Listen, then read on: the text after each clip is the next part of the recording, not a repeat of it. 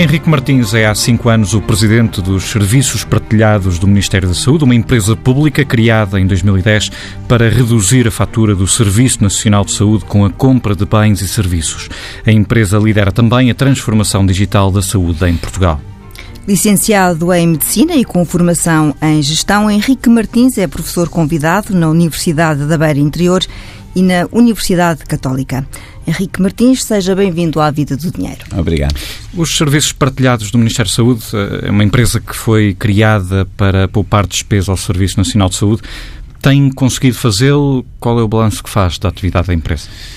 Portanto, os serviços partilhados uh, são uma realidade no Ministério da Saúde desde 2010, uh, mas eu direi que a, que a expressão máxima uh, em que eles se vão manifestando está ainda por explorar. Estamos num caminho que começa, de facto, sobretudo em 2011, 2012, um, com a acentuação da necessidade da poupança. Nessa altura uh, estávamos num período de grande contração financeira uh, e foi aí que se começou a ensaiar, por exemplo, a compra uh, centralizada de vacinas, a compra centralizada de alguns medicamentos. Nos últimos dois anos isso acelerou muito. Este governo deu uma grande, um grande impulso à compra do medicamento. Nós, neste momento, para partilhar alguns números, em 2017 já comprámos mais de um bilhão de euros um, de bens e serviços um, em nome das instituições do, do, do SNS. Um, e só em medicamentos e alguns bens, tecnologias de informação, papel, uh, eletricidade, estamos a falar em 2017 numa poupança de 47 milhões de euros. Uh, portanto, já são números muito expressivos Uh, são números que a própria indústria reconhece, ou seja, o próprio processo foi um processo gradual. Ehm, e curiosamente às vezes fica-se com a ideia de que a indústria estará contra e isso não é bem verdade. Porquê? Porque uma das coisas que acontece quando centralizamos a compra é a antecipação, a previsão, o planeamento. Portanto, nós começamos a trabalhar por exemplo, nas compras de 2018 em maio, junho de 2017. Isto significa que para muitos medicamentos um, nós prevermos exatamente o que é preciso uh, vai permitir também às empresas uh, fornecer a mais baixo preço porque têm uma expectativa de venda estabilizada muitos meses antes da entrega efetiva. Portanto, isto é, é para deixar a ideia de que é possível poupar sem haver necessariamente uma perda uh, para todos os lados. Um outro exemplo disto, também temos muitos projetos tecnológicos, desde 2012 que a SPMS tem a parte dos sistemas de informação uh, da saúde e muitos destes sistemas têm traduzido, uh, têm-se traduzido em poupanças. O melhor exemplo é, é a receita sem papel.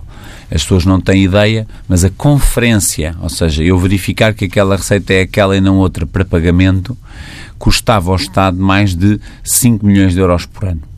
Porquê? Porque estas receitas todas em papel que as pessoas deixavam nas mais de 3 mil farmácias do país eram recolhidas em, em contentores e caminhões e eram depois verificadas uh, folha a folha. Estamos a falar de 7 milhões por mês de folhas. Quando pusemos tudo no digital, nós baixámos a fatura do chamado Centro de Conferência de Faturas para menos de um milhão de euros por ano.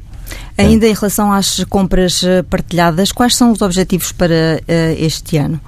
Portanto, para, 2000, para 2018 nós queremos manter a fasquia da poupança, uh, portanto queremos garantir que entre, entre o preço base, assim chamado, e o preço final da adjudicação, conseguimos, uh, no fundo, nas categorias novas, uma poupança equivalente, estamos sempre a falar ali dos 3, 5%, nos bens que já comprámos o ano passado e em que já baixámos, vamos dizer assim, uh, o, o, preço, é difícil uh, continuar a baixar. Uh, por exemplo, nas telecomunicações, nós conseguimos, ano após ano, há mais de três anos, ainda assim baixar o preço. O que nós fazemos é no ano seguinte utilizamos o preço que se conseguiu no ano anterior como preço base e depois ainda pedimos ao mercado para concorrencialmente oferecer um preço melhor.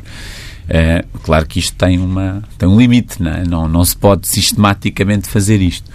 É, mas ainda há espaço para o fazer, porquê? Porque nem todos os bens e serviços que o Ministério da Saúde e as suas entidades, hospitais, regiões de saúde, é, está ainda dentro vamos dizer assim, da atuação uh, dos serviços partilhados. Uh, nós, por exemplo, tivemos agora o mandato em resolução de Conselho de Ministros para aquisição de helicópteros para o INEM. É uma novidade, uh, segue-se na senda de termos comprado equipa, viaturas VMER para, para, para o INEM e, portanto, estão ainda a ser postos no nosso cabaz, vamos dizer assim, produtos que nós acreditamos que através do nosso modelo de negociação eh, e de pôr à concorrência ainda é possível fazer de facto, vamos dizer assim, bons negócios. Uhum. Um relatório recente à situação financeira da empresa, hum, enfim, o Tribunal de Contas sublinhava o passivo da empresa e recomendava aos ministros da Saúde e das Finanças a criação de um modelo de financiamento específico. Também reivindica esse modelo específico?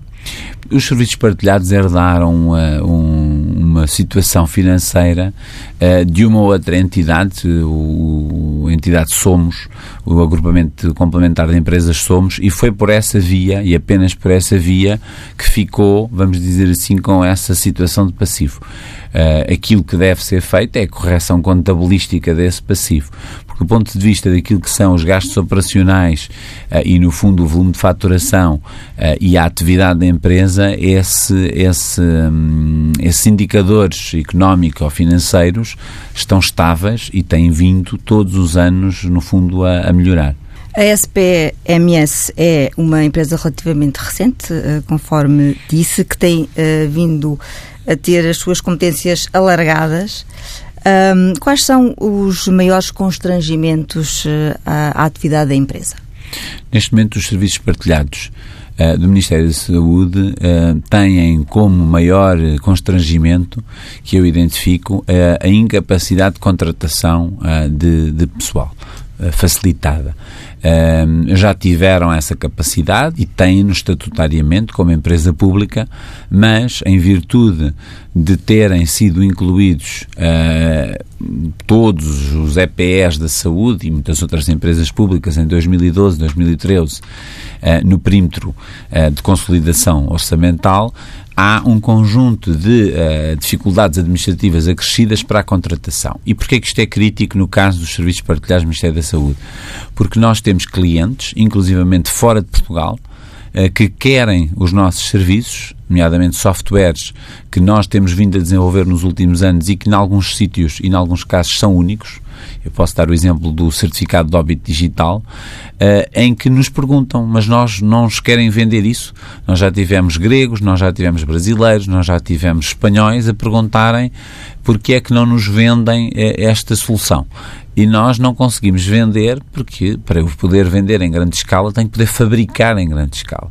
É portanto eu para mim neste momento a, a empresa está numa situação em que pode ou não tornar-se uma empresa pública com a capacidade de produzir uh, riqueza vendendo serviços, uh, sobretudo vendendo serviços fora do perímetro da administração pública, mas uh, até uh, fora de Portugal. mas para isso tem que se internacionalizar, nós temos feito esse esforço, temos muitos contactos neste momento, em virtude de muitos países europeus com os quais fazemos projetos de colaboração, mas para podermos dar o salto e prometermos um serviço como nos pediram, por exemplo, uma vez o Ministério da Saúde grego queria informatizar os cuidados de saúde primários, Uh, a maior parte dos portugueses não tem ideia, mas Portugal é dos países com os cuidados de saúde primários mais informatizados da Europa. Nós já fomos visitados por holandeses, por finlandeses, uh, por alemães, uh, mas para isso, obviamente, eu não posso pedir à equipa que já é pequena para cuidar do SNS, porque essa é a nossa prioridade, e dizer-lhe agora vão se desfocar do Serviço Nacional de Saúde português e vão se meter num avião uh, para informatizar a Grécia. E vê perspectivas de que esse problema se resolva? Eu penso que tem havido abertura para analisar uh, esta empresa, porque a empresa de facto é muito jovem uh, e a administração pública não é muito rápida na percepção da evolução das entidades. As entidades do Estado, pelo menos na área da saúde, uh, nos últimos anos não evoluíram muito. Ou seja, não mudaram os hospitais, toda a gente sabe onde é que é o Hospital Santa Maria, ninguém tem dúvidas onde é que é. Ou seja, o ritmo da percepção do papel de uma entidade na administração pública é um ritmo, se calhar, de 5 em 5 anos. Não é? De 5 em 5 anos revisita-se o papel de uma entidade. Eu penso que podemos estar perto desse momento. Claramente, a SPMS que temos hoje não tem nada a ver, isso posso dizer, não tem nada a ver com aquela que eu conheci quando cheguei, uh, e estamos a falar de abril de 2013. Recentemente realizou-se a e-Health Summit, uma montra informática aplicada à saúde, um, organizada pelos Serviços Partilhados do Ministério da Saúde. Uh, o que é que se pode esperar desta área? Portugal pode dar cartas nesta área? Eu penso que Portugal já está a dar uh, cartas na área do e-health, uh, enfim, diria que há algum tempo, em algumas áreas, e de uma forma consolidada noutras. Uh, digo isto porque, e posso partilhá-lo, fomos escolhidos por dos 28 Estados-membros, 27, que há um que está a, a sair da União, para liderar a, a estratégia de health ao nível daquilo que é uma rede que existe formalmente estabelecida em Bruxelas, em que se reúnem os representantes dos Ministérios da Saúde, todos os Estados-membros, para discutir as matérias do e-health de seis em seis meses.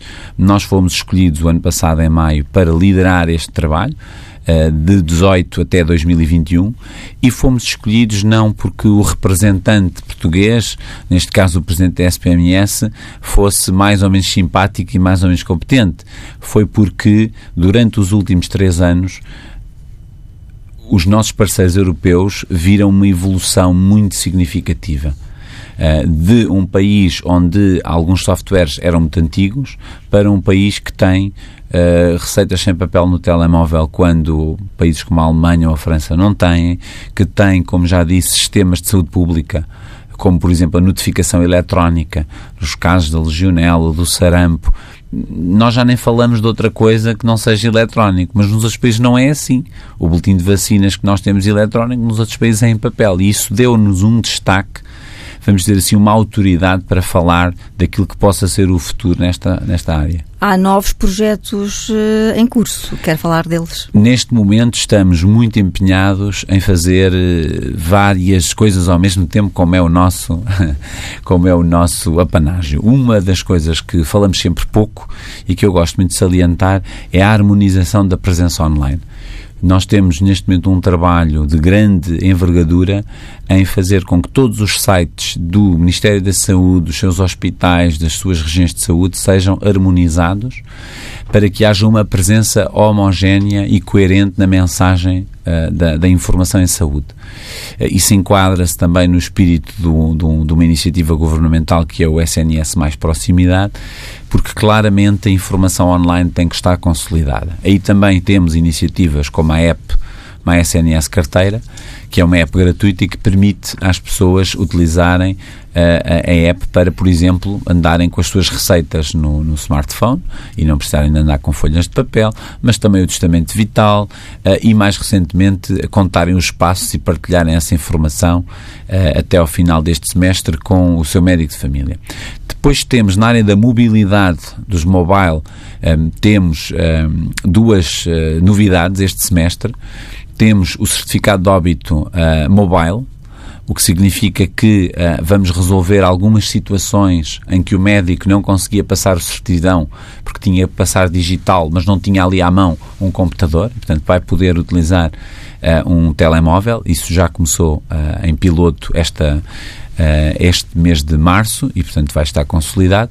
E uma que é para mim uma das minhas uh, pérolas, uma das que eu mais gosto, que é a prescrição eletrónica médica mobile faz uso uh, de uma novidade que é a chave móvel digital e a assinatura com chave móvel digital uh, do, do cartão do cidadão. Eh, e vai permitir que eu telefone ao meu médico e que ele no telemóvel faça a receita e assine a receita no telemóvel. Neste momento não podíamos fazer isto porque ele tinha que utilizar um cartão do cidadão, um cartão da Ordem dos Médicos e introduzir um PIN. Tinha que ter um leitor de cartão.